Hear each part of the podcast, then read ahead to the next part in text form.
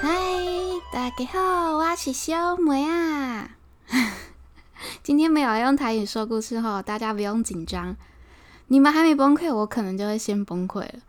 嗯，在这里还是要先跟大家道歉一下。上礼拜圣诞节那几天真的是太忙了，到了周六晚上，我第七集进度还是零，我就很焦虑的跟朋友说，然后朋友就说：“那你就用台语说故事啊。”所以第七集就这样诞生了，我是真的很抱歉。好啦，话不多说，今天要说的故事呢，叫《鼠王报恩》。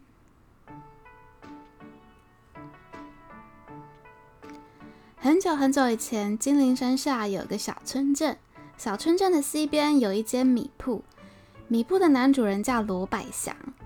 祖先世代都住在这里。罗百祥啊，为人老实，心地善良，和妻子张氏一起守着这个家业。但因为经常接济一些买不起米的穷人，因此夫妻俩啊，只能勉强的维持着生活。罗百祥家隔壁呢，是一间大户，姓贾。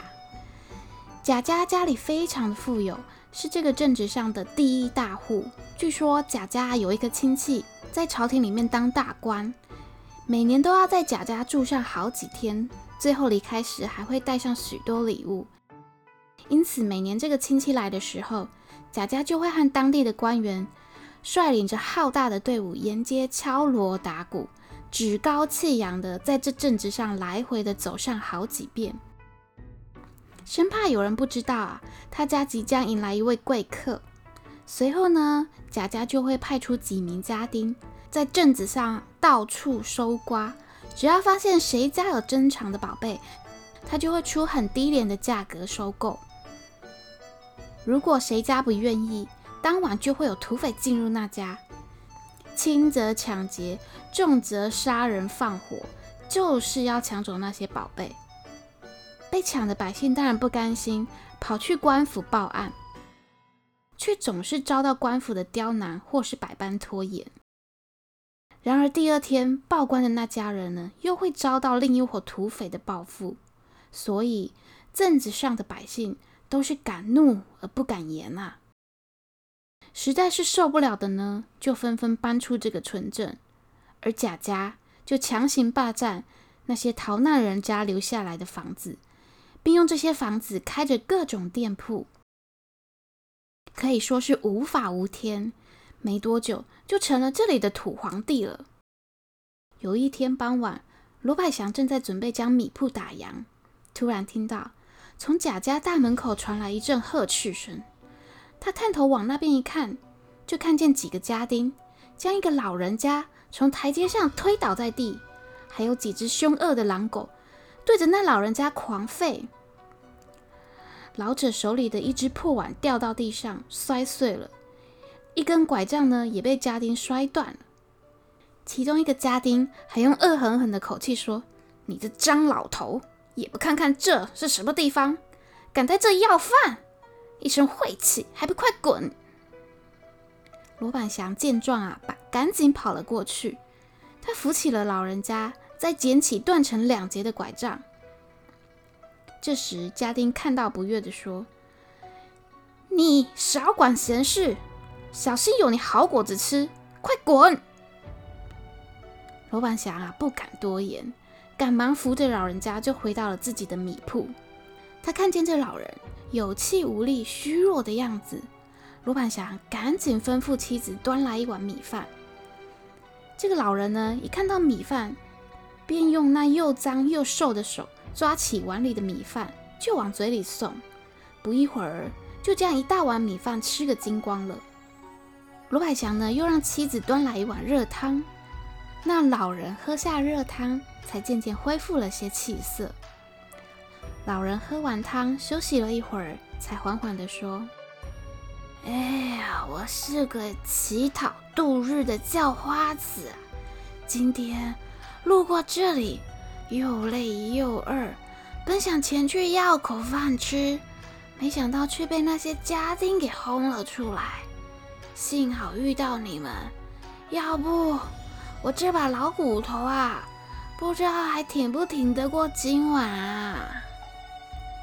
罗百祥这时才看清楚，这老人家长得非常瘦小，脸有点尖，两边的脸颊还留了几根胡须，眼睛又小又圆，耳朵也很小，身上穿着一件灰褐色的长衫，已经又破又旧了。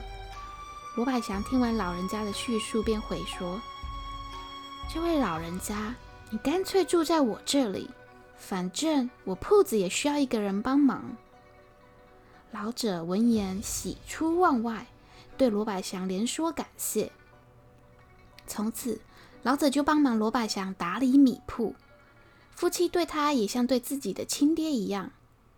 但没多久，罗百祥就发现，老人家经常会把一些米放在后院里，再用泥土掩埋起来。他便问老人。老人就说：“哎，以前乞讨习惯了，现在我住在你这儿，有吃有喝。我想到以前，就习惯性的把米藏了些起来啊。”罗百祥也就不再过问，反正那些米大多是很陈旧的，有些还生了虫，就随他去吧。又过了些日子，一天早晨。罗百祥正在屋里记账，突然听到老者在外面大叫一声，似乎是受到了惊吓。老人随即跑到桌子底下，全身颤抖。罗百祥啊，走到外面一看，原来有个人来买米，那人怀里抱着一只猫，猫鼻子使劲的抽动着，并且一直喵喵的叫，狂躁不安。突然间，从主人怀里跳了下来，冲进了内院。只见老人家在内院里又跳又跑了出来，躲在罗百祥身后，全身不停的颤抖着，满脸惊恐。罗百祥赶紧帮客人称好了米，那人一声呵斥，那只猫才又跳回主人的怀里离开了。老人战战兢兢地从罗百祥身后站了起来。罗百祥满脸狐疑的，感到很奇怪的问说：“你很怕猫啊？”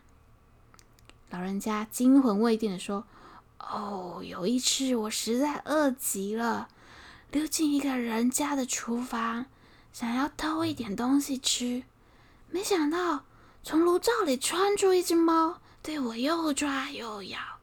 那次吓得我病了好几天啊！”说完，他撩起左边的衣袖，左手腕上果然有几道已经结痂的爪印。正说着。就听见隔壁传来阵阵鼓声。不一会儿，贾家的主人贾虎就带着一大帮人出门去了。罗百祥叹了口气，自言自语地说：“看来啊，贾家那个当大官的亲戚又来了，也不知道这次谁家会遭殃呢。”到了中午，一大群人浩浩荡荡进了贾宅，老人家就问：“这家人？”来头还真不小啊！罗百祥警戒的小声说：“不要太大声，会被隔壁听到，会惹祸上身的。”到了午饭时间，罗百祥一家正准备吃饭，却看见贾虎来到米铺门前，还带着一个身穿华丽绸缎长衫的人，身后跟着十多个家丁和一些披着铁甲、手执利器的士兵。罗百祥赶紧堆满笑容迎上前去。一个家丁大声地对他说：“贾大人想到你家后院看看，还不快点请贾大人进去？”罗百祥看着那个身着华丽的人，正是贾虎每年那个都会来这个镇子的那个当官的亲戚啊！他不敢怠慢，赶紧让这伙人进来。只见那个人径直的走到罗百祥家的后院。抬头看着后院那棵大树，若有所思，又环顾了一下四周，不停的点头说：“太好了，太好了，这个地方真是太好了，贾虎，就是这里了。”那棵大树是罗家祖祖辈辈留下来的，据说已经有三四百年的历史了。大树枝繁叶茂，要十多个人才能合抱，并且常年翠绿。就算是在最冷的冬天，也是绿叶泛青，还散发出阵阵清香呢。曾经有一位从京师来的商人，想要出很高的价买下这棵神奇的大树，但罗家祖先传下来的遗训是，无论遇到多大的困难，都不能让这棵大树离开罗家后院，否则罗家就会从此衰败。贾虎转身就奸笑地对罗百祥说：“哼，哦，我家二叔看上你家后院，出个十两银子，把你家后院让出来，如何啊？十两，连一间破草房都买不到，这摆明了就是要硬抢嘛！”罗百祥听了，紧张的额头上冒出了汗珠。原来啊，贾虎二叔的老丈人。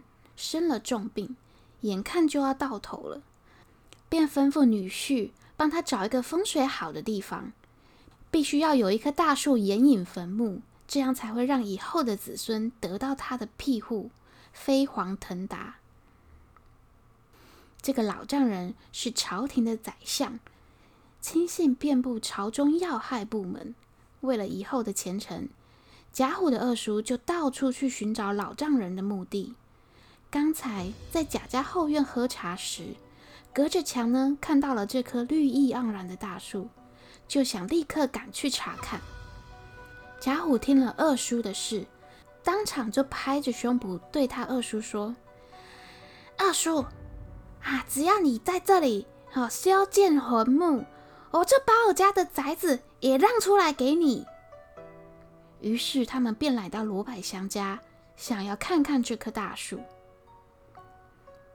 看着罗百祥犹豫不决的样子，贾虎恶狠狠地说：“罗百祥，你不是不知道，我二叔现在正在剿匪哦，手下可是有几万大兵哦。若是你不答应哈，我二叔就马上给你安个土匪的名分，哦，让你家哈全家哈死无葬身之地哦。你准备准备，我们明天就过来接收你的燕子哦。”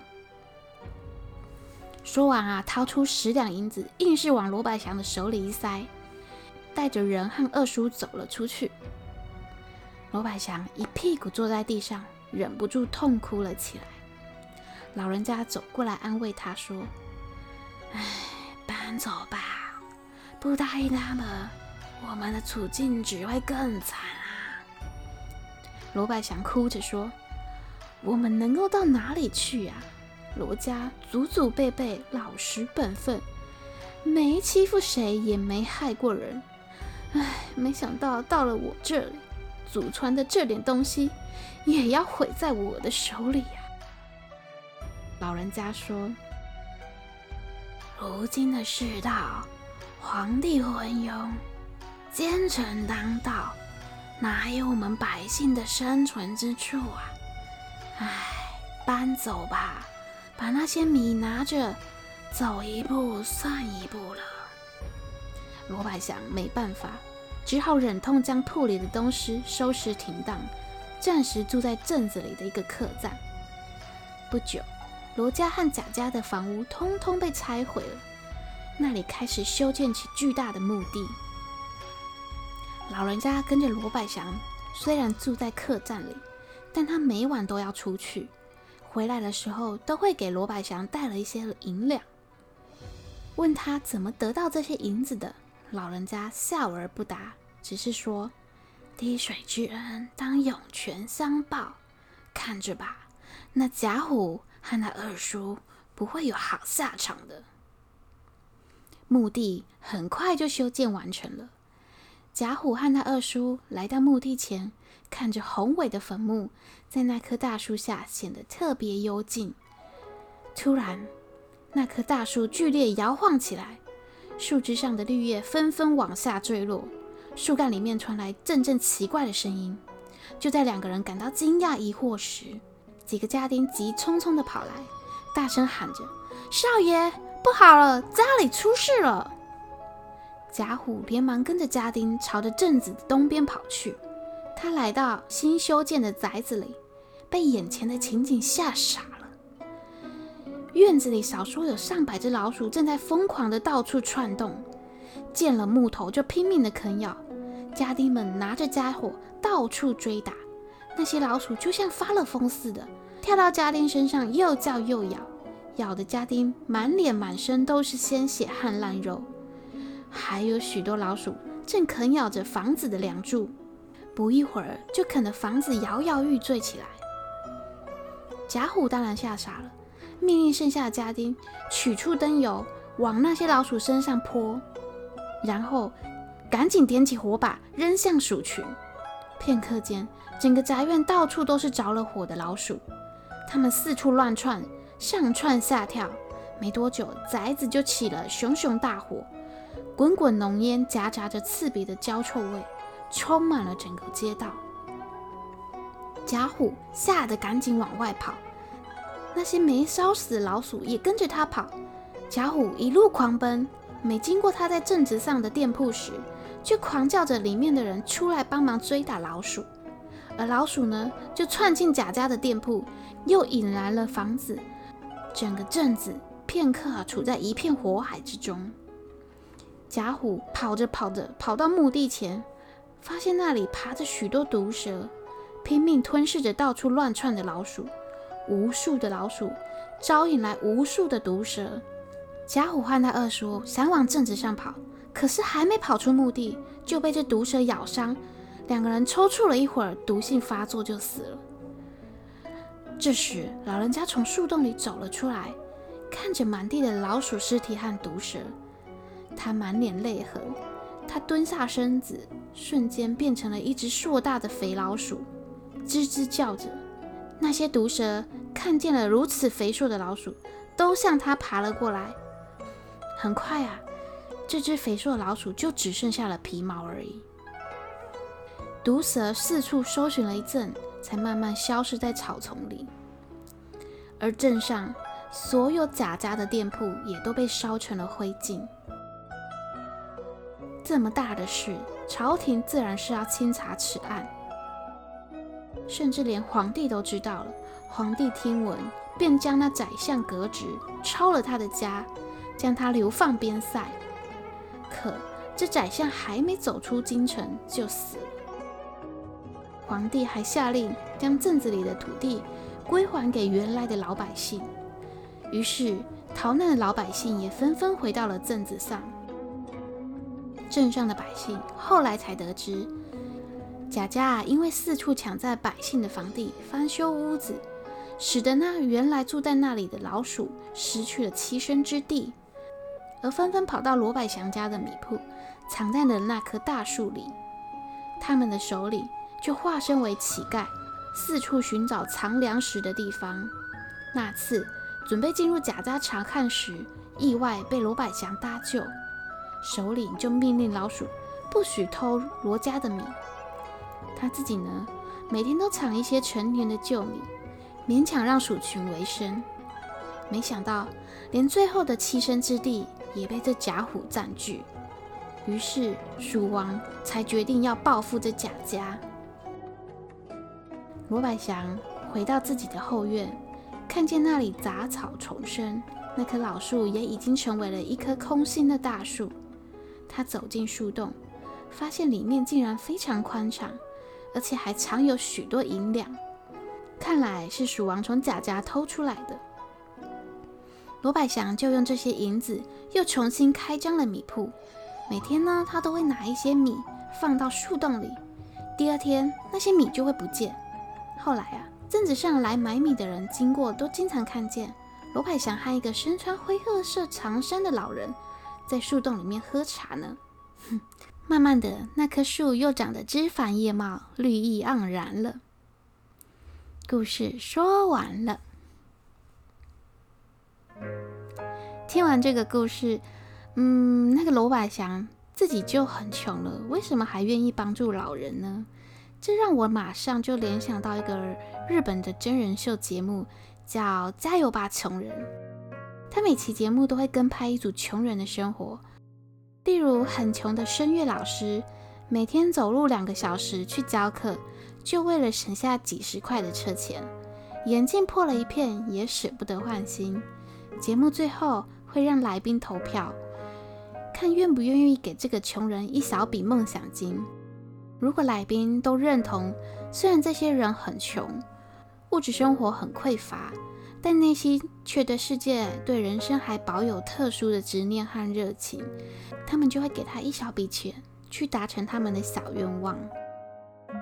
其中啊，有一期节目我印象很深刻，一个很穷的移动贩卖的鱼贩，他是用行动餐车在卖鱼的，住在一个很破的屋子里面，冷风啊一直透过那个缝隙吹进屋内，暖气也只有小小一台，很破旧，还跟着老婆跟两个女儿住在一起，但是全家人都生活得很开心哦。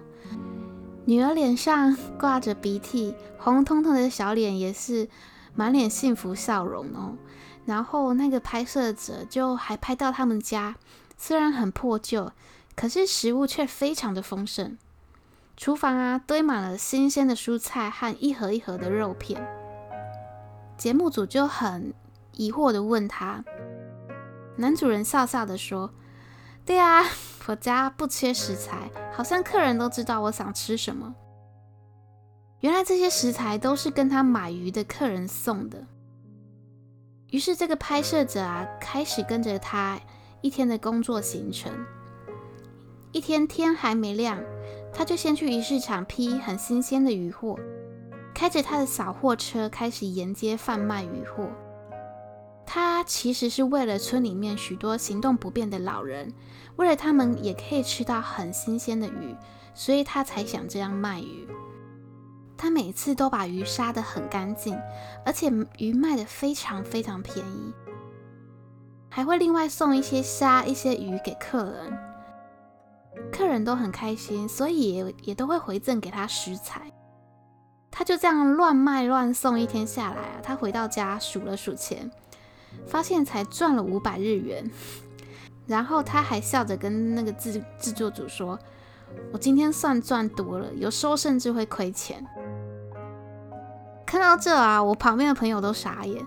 他说：“这做生意还有不赚钱的啊？是傻子啊！”但我好像，我其实好像可以理解男主人的心情哦。他因为帮助了许多不方便买鱼的人。他看到客人开心的笑容，他也因此获得客人回赠的感感谢的心意。所以啊，当一个人即使很穷，却还是有能力给予、有能力付出的时候，他的人生就好像有了意义。他的心是富足的，而且那个节目最后，他才五岁大的女儿也跟着他一起去卖鱼。他说：“他觉得爸爸很厉害哦，很伟大，他以后也要跟爸爸一样。”所以说，我真的觉得幸福真的跟你的财富与物质无关哦。像这一家人，只要心灵富足，幸福其实就在每个瞬间。